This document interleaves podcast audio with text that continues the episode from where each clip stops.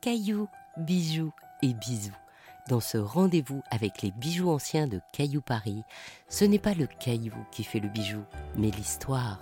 Alors, pour préparer mon cadeau, offrir une nouvelle destinée à un bijou ancien et créer une jolie histoire de famille et de bijoux, j'aimerais que l'on m'offre un bijou en perles.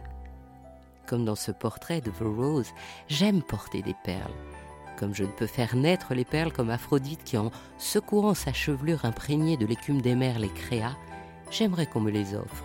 En bijoux anciens, elles se marient à tous les temps pour incarner la féminité. Bien sûr, n'ayant pas la royauté de Cléopâtre, je me garderais de gâter leur préciosité en les dissolvant dans le vinaigre pour impressionner mon Marc-Antoine. Au contraire, je chérirais cette concrétion de nacre, merveille naturelle, exception joaillère. À bientôt pour d'autres histoires de cailloux, de bijoux et des bisous.